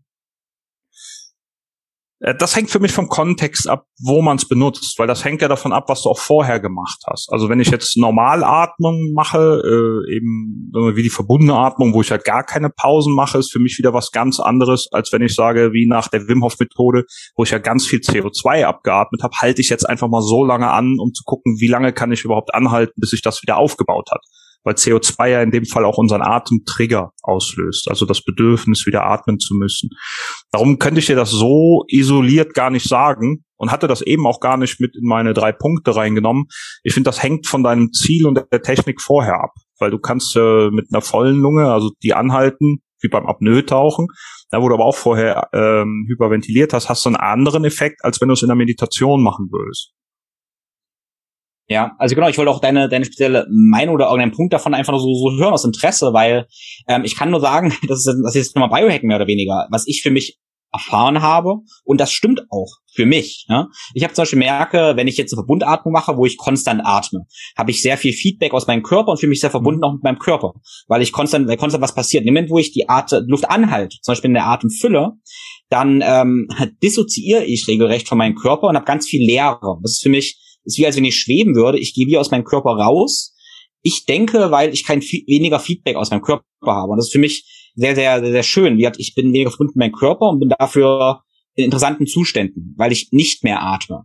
Und das ist halt interessant, das habe ich für mich immer wieder erfahren. Ähm, und dadurch weiß ich auch, es stimmt für mich, weil ich mache ja diese Erfahrung. Und dann ist es für mich eigentlich gar nicht so interessant, was jetzt dann die Wissenschaft irgendwie noch dazu sagt, äh, mhm. weil ich das ja als Feedback von mir selbst bekommen habe. Ja, absolut. Aber das würde ich jetzt so auch für mich unterschreiben. Ähm, damit ich das jetzt für mich einordnen kann, fehlt mir da immer das Verständnis der Wissenschaft, eben um zu gucken, was passiert denn da jetzt eigentlich? Also warum macht das Sinn, was ich da fühle? Ähm, und da war es bei mir halt ganz interessant, mal die Polyvagaltheorie kennenzulernen, wo du eben schaust, was macht denn dein Vagusnerv? Wie reagiert der auf Stress? Wie passiert? Wie verändert sich deine Atmung, wenn du Stress hast? Oder auch wenn du aufhörst zu atmen? Ja, was, was macht der dann? Und dann ist so, ah, okay, ja, klar, wenn du früher in der Höhle aufgehört hast zu atmen, da hat es vielleicht einen Schockzustand. Das heißt, in diesen Momenten versucht dein Körper ja mit deinen äh, Sinnen, also dein zentrales Nervensystem, will er immer nur Sinne von außen integrieren und dem, was du gerade machst, innerlich, versucht das in Einklang zu bringen und zu gucken, das, was ich gerade fühle, ja, weil ich nicht mehr atme, passt das denn mit meinen äußeren Reizen? Und da fokussierst du dich dann draus. Das heißt, wenn du aufhörst zu atmen, kann sein, dass der guckt, oh, ich fühle gerade irgendeine Ruhe, passt das denn nach außen? Na? Dann gehst du vielleicht wieder weg und, und bist mehr im, im Außen statt bei dir selber, um zu gucken, oh ja, äh, ich bin sicher, das ist alles gut, ich bin in einem Meditationsraum, die Energie ist gut, weil die anderen Leute gut drauf sind. Und das hat mir unheimlich geholfen, immer wieder so eine so ein Loop zu finden ja, und zu gucken, ah ja, da kann ich das für mich einordnen, das macht auch dahingehend Sinn und war einfach so eine zusätzliche Checkliste. Mhm. Ja, total schön. Ja, das ist für mich so die, ja, die Methode des Biohackings. Du hast jetzt mit der Atmung so schnell, äh, so schön irgendwie erklärt. Das war für mich alles so sehr schlüssig, denke für die Hörer irgendwie auch. Deshalb würde ich auch gerne mal in das Thema Kälte reingehen, äh, um deine Gedanken mhm. dazu, dazu zu hören, wie du Kälte praktisch begreifst. Also im Sinne von einem ja, gerne mal ein Eisbad. Und die Fragen, die ja auch immer wieder kommen, ist, wie lang soll ich ein Eisbad mhm. gehen? Und man könnte noch fragen, warum? Wie differenzierst du das? Ja, da bin ich, also da habe ich eigentlich eine Meinung, die ich so vertrete. Die Frage ist einfach, was willst du wie immer im Leben für einen Effekt für dich haben? Du kannst jetzt halt einen kardiovaskulären, also einen Herz-Kreislauf-Effekt haben, indem du sagst, ja, ich trainiere einfach meine Gefäße, ja, dass die, die kennen keine Kälte mehr, darum mache ich die kalt, dann ziehen die sich zusammen. Und dann kannst du wie beim Kneipen, fängst du halt herzfern an, damit das angenehm ist. Auch vom Blut macht das ja Sinn, dass du nicht das nah am äh, Herz zuerst äh, abdrückst, sondern mal woanders. Und ähm, so trainierst du dein Herz-Kreislauf-System. Wenn das ist, was du willst, dann geh kneipen. Das ist nicht das, was ich will für mich, sondern ich finde darum auch die Wim Hof Methode geil, weil die bringt dir einen unheimlich mentalen Vorsprung. Und der kommt ja von der Willenskraft, die du aufbaust. Weil jedes Mal, bevor du in die Kälte reingehst, musst du dir sagen, ja, ich will das ja auch. Ja, und das ist immer ein bisschen unangenehm. Also auch bei mir nach Jahren ist jetzt, wenn ich duschen gehe, dieser kleine Moment, wo du sagst, ja, heute wirklich, draußen ist am Regnen. Gerade an Regentagen ist das irgendwie ganz schlimm. Auch wenn ich das oft noch gar nicht sehe, weil ich die, die, wer ist das, die Jalousie noch nicht aufgemacht habe, merke ich schon, wenn ich da nicht rein will, dann regnet es draußen. Und dann überkommst du aber diesen Punkt und das gibt dir Power. Also das ist für mich der geilste Effekt in der ganzen Methode und beim ganzen Komm raus aus deiner Komfortzone. Diese Power, die bleibt ja nicht nur für Kälte, sondern die kannst du für alles verwenden. Wenn du sagst, hey, ich habe ein unangenehmes Gespräch mit einem Kollegen, bam, das ziehe ich nicht mehr raus, ich mache das einfach mit der Frau auf der Arbeit. Du regelst Sachen einfach ab und kriegst eine ganz andere Lebensqualität. Das ist das, was ich unheimlich cool finde, diesen mentalen Zugewinn an Ressourcen. Und das ist auch das, was ich vermitteln will mit der Kälte. Also wir wollen mit der Wim Hof Methode wollen wir Stress. Also wir wollen hier oben in Stress. Wir wollen, dass das arschkalt ist, dass das schwer für uns ist, dass wir uns überlegen und dass ich morgens schon Stress habe. Weil das ist kontrollierter Stress, den ich will, in meiner kontrollierten Umgebung. Ich werde ja nicht von der Titanic da reingeworfen und weiß nicht, wann das Boot kommt, sondern ich kann jederzeit entscheiden, wann genug ist. Und so bringe ich meinem Nervensystem bei, schon früher morgen mit diesem Level an Stress umgehen zu können. Und dann ist alles andere, nachdem ich dann meinem Körper den Weg in die Entspannung wieder gezeigt habe, weil es ja auch kontrolliert, ist alles andere nicht mehr schlimm. Dann auf der Arbeit, ja, wenn der Chef sagt, hier, du musst noch irgendein Konzept schreiben, na, das ist nicht so schlimm wie Überlebenskampf im Eis am frühen Morgen. Und auf einmal hast du eine ganz andere Perspektive eingenommen und kannst viel relaxter und selbstsicherer und mit mehr Willenspower durch den Tag gehen. Es ist halt schön, dass du jetzt das Ziel definiert hast und dann gesagt hast, wie man es machen soll, weil das ist so wichtig, weil ähm, es gibt halt ja auch viele andere Warums. Und zum Beispiel, also Leute sind halt total verwirrt, was ist denn nun richtig? Weil es gibt dann auch äh, der Dr. Uberman, der ja einen großartigen Podcast hat, der sagt zum Beispiel dann, hey, wenn ich in ein Eisbad gehe, dann gehe rein und ähm, ja, mach Bewegungen, mach Bewegungen, zitter richtig dabei und gehe mehrmals rein und raus, mhm. damit die Körpertemperatur möglichst schnell gesenkt wird. Und das mhm. gibt absolut Sinn, wenn ich halt mich nicht bewege, dieses meditative Ding mache und nicht runterfahre, ja, dann habe ich so eine so eine äh, Schutzschicht ein bisschen am Körper, weil ich zu wenig Bewegung eventuell habe. Ich kühle nicht so schnell runter. Also aus thermischer Sicht, da gibt es ziemlich viel Sinn, sich ja eventuell wild zu bewegen und solche Sachen zu machen. Also beide haben haben damit irgendwie recht. Also du und Dr. Huberman, nur die das Warum ist ein völlig anderes. Beides beides ergibt Sinn, ja. Ja, du kannst ja auch sagen, du willst braunes Fett aufbauen, ja, wenn das dein Ziel ist, weil braunes Fett verbrennt das weiße Fett, ist also du kriegst mehr Mitochondrien, die dir wieder mehr Energie geben. Wenn die richtig loslegen, äh, verbrennst du halt unheimlich viel. Äh, wenn das dein Ziel ist, dann musst du halt auch wieder ein bisschen anders trainieren. Dann musst du halt darauf achten, dass du wirklich den Trigger für braunes Fett setzt, dass du auch tief genug in die Kälte gehst. Das kommt ja immer darauf an, was du damit erreichen willst. Und da ich halt aus dem Büro komme, und in meinem Umfeld sehe, dass diese, diese Stressbelastung, das Thema Resilienz, ne, darum habe ich auch in meinem Programm artgerechte Bürohaltung, ist das halt das Thema. Also wie kann ich Stress und Resilienz trainieren lernen, dass ich eben damit besser umgehen kann. Und aus meiner Sicht kannst du das nur trainieren, wenn du deinem Unterbewusstsein, weil das reagiert ja auf Stress, mehr Ressourcen zufügst. Das heißt, du fügst was oben drauf, ja, was du dann wieder benutzen kannst, weil damit verschiebst du die Schwelle vom Kampf- oder Fluchtmodus zum Freeze immer weiter nach oben und hast immer eine Option. In jeder Möglichkeit wirst du sagen, oh ja, das kriege ich auch noch gebacken. Ja, total cool. Ähm, du hast dein Programm gerade angesprochen. Ähm, mhm. Artgerechte Bürohaltung, hattest du dieses? ja, genau. Ja, cool. Was sind, was sind da andere Säulen davon, die für dich ganz wichtig sind? Also bei artgerechte Bürohaltung geht's wirklich um die Evolution. Wo kommen wir her? Dass man nochmal ein Verständnis hat. Da ist dann eben Polyvagaltheorie drin, zentrales Nervensystem. Wie hat sich unser Gehirn von innen nach außen entwickelt? Äh, auch ähm, aus der Sicht wonach sucht es? Also was will das Gehirn? Ne? Warum hast ich komme nachher zum Beispiel auf diese 90 Minuten Rhythmen, wie den Brack-Rhythmus am Tag oder die Schlafrhythmen in der Nacht und erkläre halt dann aus dieser biologischen Sicht, die wir zuerst hatten, warum macht das Sinn, dass du in der Höhle mal erwacht bist nachts, um zu gucken, werde ich wirklich nicht gefressen, immer mal wieder. Und ähm, dann ist eine Säule natürlich Bewegung das ganze Thema, wenn wir uns halt bewegen. Ich beziehe das dann auf die Atmung. Also die Sachen bauen so ein bisschen aufeinander auf. Und damit du das eine Thema nachher wiederfindest, ähm, ist halt das wichtig, das Thema Bewegung, wenn wir halt so sitzen, den ganzen Tag am Büro, ja, oder so nah noch am Schreibtisch, dass uns der Tisch in den Bauch reinschnürt. Ja, was, was schränken wir dann ein für eine Bewegungsfreiheit von unserem Zwerchfell? Warum kann sich die Lunge nicht mehr ausdehnen? Und so bereitet eigentlich ein Thema das andere vor. Dann wichtige Sachen sind also das ganze Thema Kunstlicht. Ja, weil da, wie geht das in den suprachiasmatischen Nukleus, der unsere Masteruhr im Körper ist und sagt jetzt all meinen Zellen, was ich eben für einen Rhythmus habe. Dann kommt Kaffee dazu, ja, wo ich denn das auch wieder stören kann. Und dann kommt man nachher natürlich so am Ende auch zum Schlaf. Also, warum können wir denn nicht schlafen? Weil wir uns nicht mit uns selber beschäftigt haben, weil unser Körper nach dem äh, Handykonsum oder dem Netflix-Abend denkt, hey, es ist gerade 8 Uhr morgens, ich mache dich richtig fit für den Tag. Und so versuche ich den Büroleuten einfach zu zeigen, was passiert in deinem Körper, und warum passiert das? Weil wir eben so programmiert wurden vor 300.000 Jahren. Ähm, heutzutage, wenn wir bestimmte Dinge tun, wie wir sie eben tun, ohne darüber nachzudenken. Und dann aber ganz einfach, nicht mit Yogi verstehen, sondern was können wir jetzt machen, um uns davor zu schützen? Wie eben, was ich jetzt mehrmals gesagt habe, Blaulichtblocker, Brille an, damit der Rhythmus weiter sauber tickt. Und das sind so ein paar Basics, die ich da einfach ähm, reingepackt habe. Cool. Achso, und Bürohaltung äh, geht praktisch nicht um die Haltung nur, sondern um äh, wie Stallhaltung oder Freilandhaltung im Prinzip.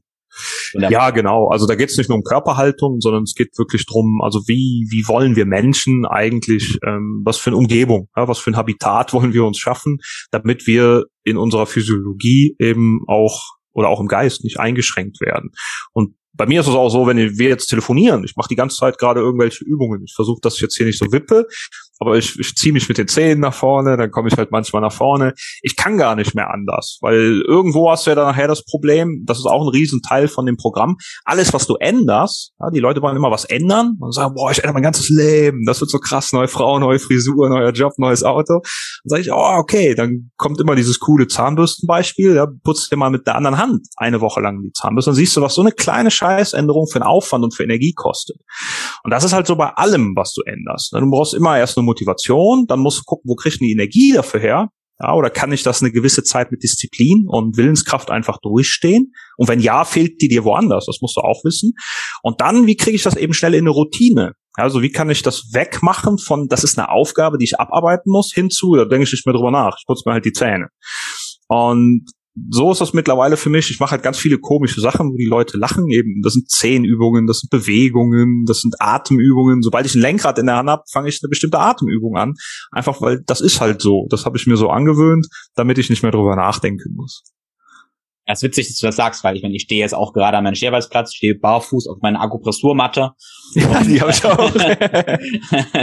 Äh, und beim Autofahren habe ich dann schon immer irgendwelche Handtrainer da rumliegen, manchmal noch Atemtrainer oder sowas und mache auch immer ja Fingerübungen beim, beim Autofahren, um meine Griffkraft ein bisschen zu trainieren, im Unterbewusstsein. Und das sind alles solche Sachen, die habe ich mal äh, ja eine Zeit lang wirklich so das hat mich Willenskraft gekostet. Mhm. Und jetzt ist es so wirklich im Unterbewusstsein. Jetzt mache ich das einfach, ohne drüber nachzudenken. Wenn du es nicht gesagt hättest, hätte ich gar nicht mehr gemerkt, dass ich in der letzten halben Stunde schon dreimal irgendwie mein, ähm, ja, mein Hüftbeuger so ein bisschen aufgedehnt habe und mir die Zehen genau. gemacht habe.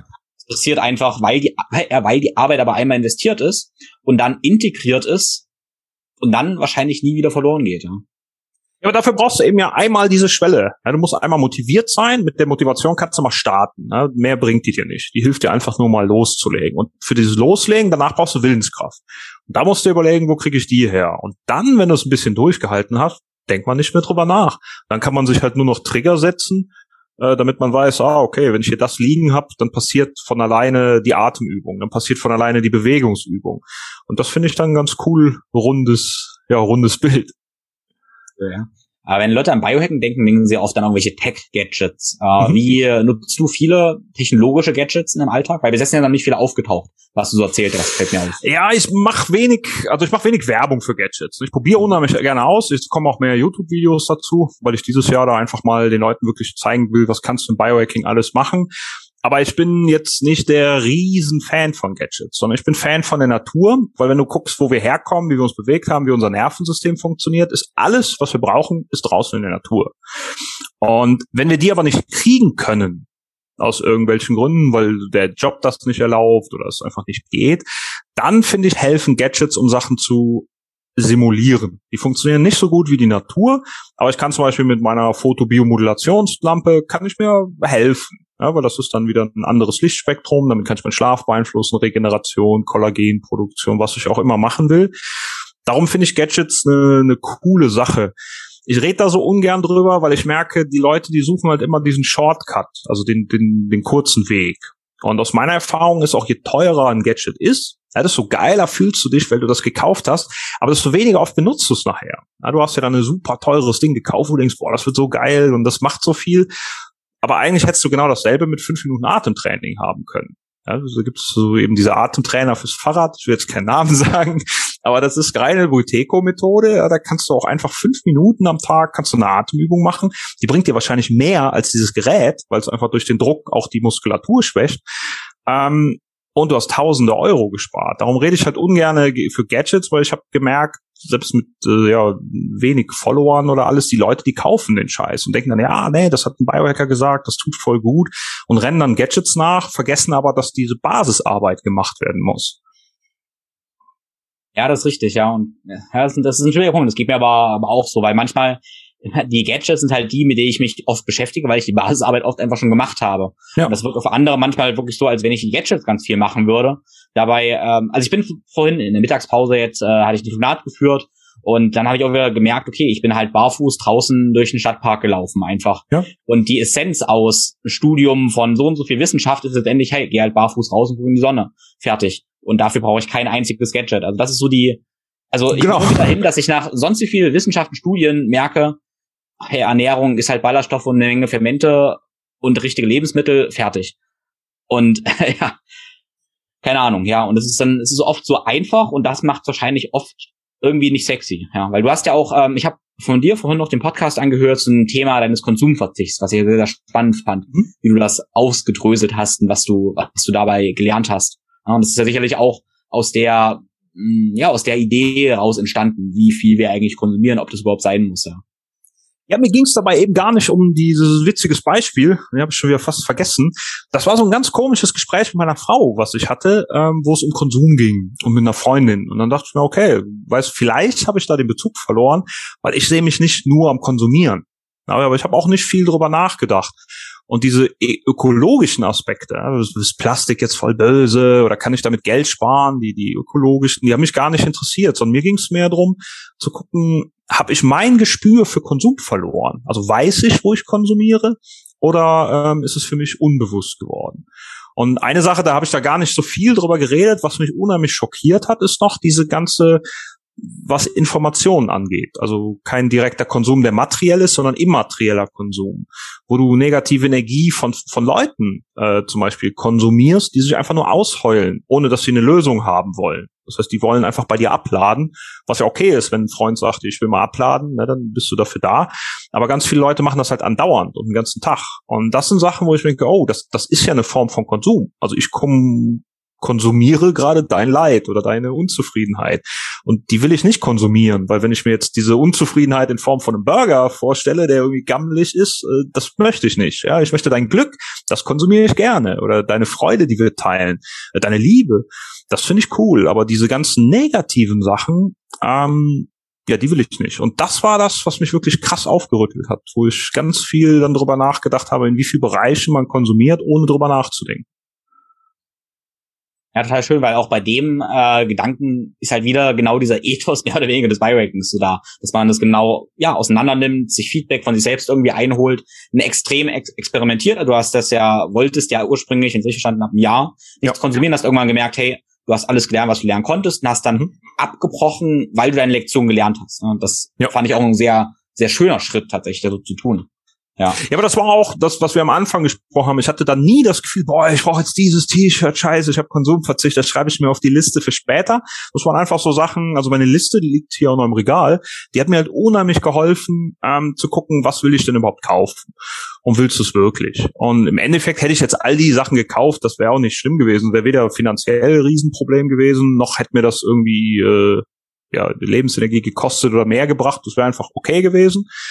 Ähm, aber ich habe gemerkt, dass dieses sich damit beschäftigen ist halt cool. Also das, das einfach mal zu sagen, ich kaufe nichts mehr, war überhaupt kein Problem, weil wir brauchen echt wenig außer Lebensmittel. Und ähm, da mal wieder ein Bewusstsein für zu schaffen, wie viel Freiraum dir das gibt. Bei mir war das halt auch viel Zeit. Also ich habe gesehen, ich habe viel Zeit auf Amazon verbracht, obwohl ich in der Schweiz lebe, ja, hier gibt's ja nicht Amazon, wo ich mir irgendwas angeguckt habe. Aber was gibt's denn für neue Sachen? Die habe ich gar nicht immer gekauft, aber weil ich jetzt nichts kaufen dürfte, war ich auch nicht mehr auf Amazon. Und das hat mir dann in der Woche, weiß ich nicht, ein, zwei Stunden gebracht, äh, Lebenszeit, die ich da einfach irgendwo rumgeklickt habe, ohne dass ich irgendeinen Mehrwert gehabt habe. Und das fand ich halt wieder cool, dieses, dieses Bewusstsein mitzunehmen. Ja, total spannend. Also ich sehe da auf jeden Fall einen roten Faden bei allen Sachen, die du tust. Und das, das finde ich cool. Äh, du hast jetzt schon gesagt, als Projekt hast du einmal dein, dein Muskelaufbauprojekt, wo ich total mhm. gespannt bin, was da rauskommt, weil ich das ja einfach ja, spannend finde. Und hast du noch andere Projekte, die in ja, nächsten, nächster Zeit oder nächsten Jahren anstehen, die dich reizen? Ja, einige, aber da würde ich gar nicht so viel drüber erzählen wollen. Also was jetzt bei mir wirklich ansteht mit äh, Thema Nummer eins ist jetzt dieser dieses Aufbauprojekt, weil ich wollte mal wieder oder anders. Ich habe damals, als ich Tim Ferriss gefunden habe, das war so die Zeit, wo ich auch mit dem Biohacking angefangen habe. War so, weiß nicht, 12, 13, 14, wo er die Vier-Stunden-Woche und Vier-Stunden-Körper rausgebracht hat. Da hat mich dieser Ansatz unheimlich abgeholt. Dieses Experimentieren, einfach mal machen. Ich mag auch voll gerne Extremen. Ich mag die aber als Experiment, nicht als extrem Lebensstil. Na, so extrem jetzt zu sagen, ich esse einen Monat kein äh, vegan, das finde ich cool. Einfach sozusagen, ich gehe jetzt für immer vegan, das ist mir zu krass, weil ich glaube einfach, das ist nicht das Richtige in allen Bereichen. Und dieser Ansatz, wie bei Tim Ferriss, ich weiß gar nicht welches Buch das war, war, ich glaube, vier Stunden Körper, war auch erstmal den Körper reinigen, wieder auf Null bringen, ja, die Baseline finden.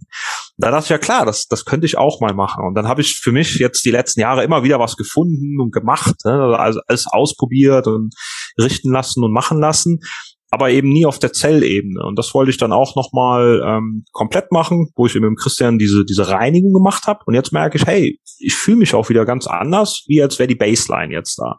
Und dann ist für mich jetzt das nächste Extrem einfach zu gucken, wie kann ich darauf aufbauen? Also was habe ich für ein Fundament? Äh, was, was für ein Haus kann ich auf meine Baseline jetzt draufsetzen?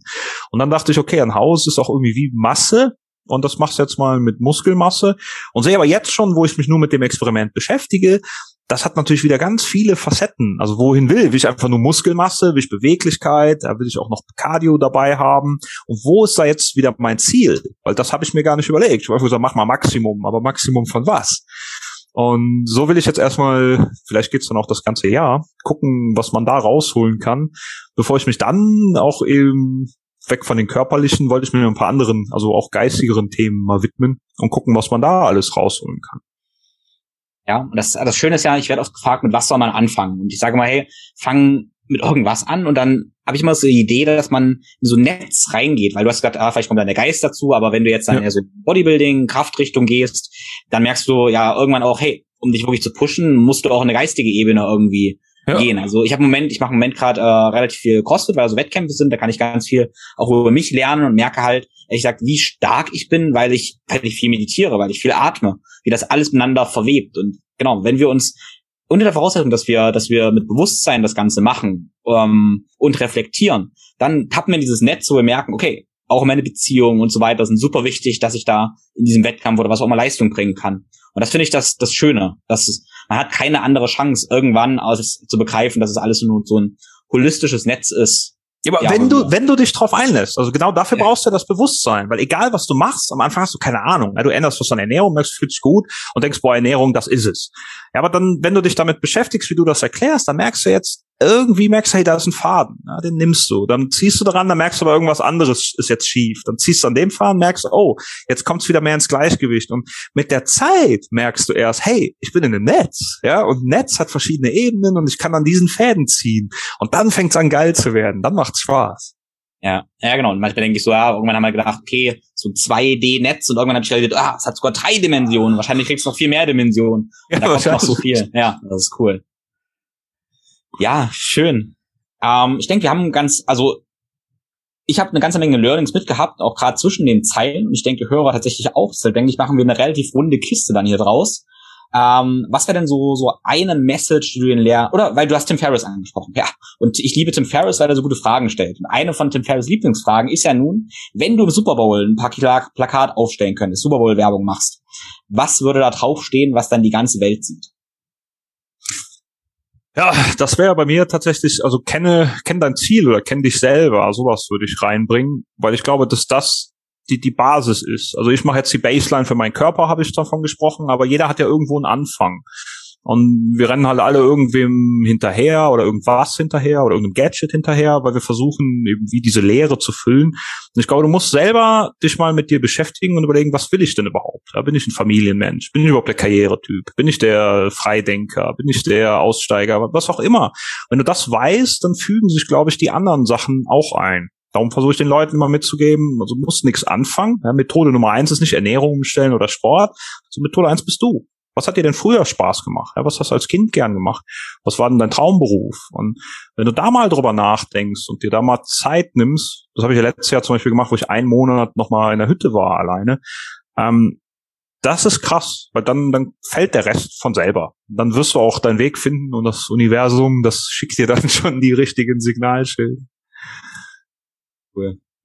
Ja, also ein Gedanke dazu noch, du hast ähm, in irgendeinem Podcast von dir einen Nebensatz gesagt, dass der Körper ein Werkzeug ist. Und das äh, mhm. finde ich wichtig zu begreifen, weil viele, und ich habe das auch irgendwann so, war ich auf dieser Reise, äh, wo mein Körper das Endziel war. Also wo mein Körper kein Werkzeug war, um Erfahrungen in dieser Welt, in diesem Leben zu machen, sondern wo ich dachte, es geht um meinen Körper. Also irgendwann greifen wir wahrscheinlich, ey, unser Körper ist ein Vehikel, dass wir Erfahrungen machen, ist so ein Teil davon aber es ist nicht das Endziel. Also nur wie ich aussehe, das bringt mir alles und nichts, wenn ich nicht die Erfahrung machen kann, die ich wirklich machen möchte. Und genau, das ist so das, das, ist das Thema, finde ich, was du gerade so wunderschön noch gesagt hast. Ja. Ja, das finde ich gut. Meine Frau, die macht eben da so eine Ausbildung nach der archetypischen Kombinationslehre, wo es darum geht, ein bisschen, was hat deine Seele denn jetzt für einen Auftrag? Also die will sich einfach immer weiterentwickeln. Ja? Und dein Körper ist, oder deine Reinkarnation jetzt einfach nur ein Ding dafür. Und du willst jetzt in diesem Leben willst du irgendwas lernen, wo du dich halt weiterentwickeln kannst. Und da habe ich nie drüber nachgedacht, aber das macht für mich total Sinn und hat mir so eine richtige innere Zufriedenheit gegeben, weil wenn du das so siehst, dann geht's dir gar nicht mehr um diese, diese Ego-Themen oder was ist mein Körper, wie sehe ich aus, wie stark bin ich, bin ich gesund, bin ich krank, sondern du denkst in Wachstum. Denkst, hey krass, wo bin ich gerade und was kann ich jetzt lernen? Wie kann ich mich weiterentwickeln? Wie werde ich der Schmetterling? Und das ist total schön, wenn man drüber nachdenkt, egal aus welcher Perspektive. Selbst wenn du jetzt behindert zur Welt kommst, blind zur Welt kommst, ähm, wenn man das annehmen kann, dann, das merkst du ja auch bei diesen Leuten, die dann eine Behinderung tatsächlich haben und diese Vorträge machen. Die haben nämlich genau diesen Switch gemacht. Die haben das nicht mehr als Problem gesehen, gegen das sie ankämpfen müssen, sondern akzeptiert und dann ist dieser Weg frei für Wachstum. Und das meine ich auch mit erkenne dich selbst. Wenn du das erkannt hast und für dich auch die Ziele dann abstecken kannst, dann kommt der Rest von ganz alleine. Ja, schön. Ich denke, ich denke, das lassen wir so stehen. Ähm, aber natürlich ganz wichtig, wenn jetzt Leute, wenn du jetzt Leute inspiriert hast, die mehr lernen möchten, dann weiß ich, gibst du ja auch wunderbare Workshops. Also wie kann man praktisch von dir lernen? Oh ja, einfach mal vorbeikommen, äh, gerne wenn man hier in Thun ist oder sonst bei bei YouTube. Da wird jetzt dieses Jahr ganz viel kommen. Das habe ich mir dieses Jahr auf die Fahne geschrieben, da einfach den Leuten Biohacking näher zu bringen. So das Buffet vom Biohacking und vor allem von diesem ganzen, wie finde ich mich selber, wie finde ich meinen Weg, dass man das mal aufzeigt und den Leuten so durch eine Inspiration äh, hilft, auf den Weg zu kommen. Ja, wer mich sonst treffen will, immer gerne auf die Webseite peakwolf.ch schauen und einfach mal gucken, wann ein Workshop ist. Jetzt zunächst ist auch wieder transformative Atmung, das ist ganz cool. Und ähm, dann freue ich mich, jeden kennenzulernen. Sehr schön. Dann danke ich dir vielmals für deine Zeit und alles, was wir gesprochen haben, verlinke ich in den Show Notes. Genau. Super. Danke dir, Tim. Bis zum nächsten Mal. Vielen, vielen Dank fürs Zuhören. Ich hoffe, du konntest einiges mitnehmen und hast verstanden, was die Methode des Biohackens eigentlich ist und ganz ehrlich, dass es nichts Neues ist, sondern eigentlich etwas ist, was immer schon da war. Also was du als Kind schon hattest. Diese kindliche Neugier, die dich vorantreibt, die dich ja immer wieder dazu bringt, aufzustehen, hinzufallen, aufzustehen, hinzufallen und dass das was ganz Natürliches, ganz Kindliches ist. Das einzige Neue ist wahrscheinlich, dass ein Kind da nicht recherchieren würde, wie es das Ganze verbessern kann. Also in meiner Essenz ist Biohacking, die Methode des Biohackings eigentlich, dass wir einerseits kindlich forschen, andererseits dann auch recherchieren, wissenschaftliche Erkenntnisse nutzen, um das ja, Forschen, das Ausprobieren etwas effizienter zu machen und eventuell dann doch eine kleine Abkürzung zu nehmen. Sprich, unseren erwachsenen Intellekt nutzen, gepaart mit kindlicher Neugier, ja, um die beste Version unserer selbst zu werden. Ich denke, das war auch nochmal ein gutes Schlusswort von mir. Wenn du meinen Podcast schon länger hörst, dann hast du wahrscheinlich schon viel ausprobiert und eventuell fühlst du dich manchmal ein bisschen überfordert, verwirrt und deshalb auch manchmal ein bisschen fremdbestimmt und weißt überhaupt nicht, wo du anfangen sollst bei den ganzen Themen wie Ernährung, Atmung, Bewegung, Training, Lebensstil und so weiter und so fort. Und deshalb stehe ich dir als Coach zur Seite. In meinem integrativen, ganzheitlichen, persönlichen, individuellen Gesundheitscoaching basteln wir für dich die Reise, die du brauchst, um zu deiner holistischen Gesundheit und Fitness zu kommen. Du kannst dir direkt über den Link in den Show Notes dein persönliches Beratungsgespräch vereinbaren. Und wie du weißt, bin ich ziemlich fasziniert von menschlicher Bewegung, wie da alles miteinander zusammenhängt. Und eine Essenz meines unablässigen Bestrebens, Bewegung und unseren Körper und seiner Schönheit zu verstehen und zu erfahren, ist es, dass Bewegung zwar komplex ist, aber eigentlich nicht kompliziert. Und gute Bewegung auf ganz einfachen und klaren Prinzipien beruht. Und diese Bewegung, diese gute Bewegung, davon bin ich überzeugt, kannst du lernen. Und dafür habe ich dir praktisch eine Lernreise, eine Erfahrung gebastelt, in Form von Online-Kursen und von Workshops. In meinem Natural Mobility Flow Online-Kurs bekommst du kompakt die Routinen, die ich täglich ausführe, mit einigen wichtigen Hintergründen. Das ist quasi die Light-Version, wenn dir das Was wichtiger ist als das Warum. In dem großen Online-Kurs, den Besser bewegen, Integrated Mobility Online-Kurs, wirst du der Experte für deine Bewegung und verstehst deine Körperlogik in insgesamt über 20 Stunden Video- und Audiomaterial und über 100 Lektionen. Und dieser Kurs wird weiter wachsen. Perfekte Synergie dazu ergeben die Live-Workshops, weil nur Live ist Live. Und auch 2022 wird es einige Live-Workshops geben, wo du in zwei Tagen verstehst, wie Bewegung funktioniert, sodass du dich in deinem Alltag, Sport und Hobby besser bewegen kannst und letztendlich die Grundlage setzt, um dich auch noch in 30 Jahren zu bewegen oder halt in deinem Sport maximale Performance zu erreichen. Die nächsten Workshops werden in Weinheim am 9. und 10. April, das in der Nähe von Mannheim, stattfinden, am 9. und 10. Juli in München und im Mai wird noch ein Workshop in Berlin stattfinden. In den Shownotes findest du auch den Link zu den Seminaren und Workshops. Wie immer würde ich mich sehr freuen, wenn du uns eine Bewertung bei Apple und Spotify hinterlässt und das wichtigste Learning aus dieser Episode auf den sozialen Netzwerken teilst. Das hilft einfach, um die Reichweite des Podcasts zu verbessern und damit dir letztendlich zu ermöglichen, jede Woche eine neue Episode liefern zu können. Alles Liebe, dein Tim.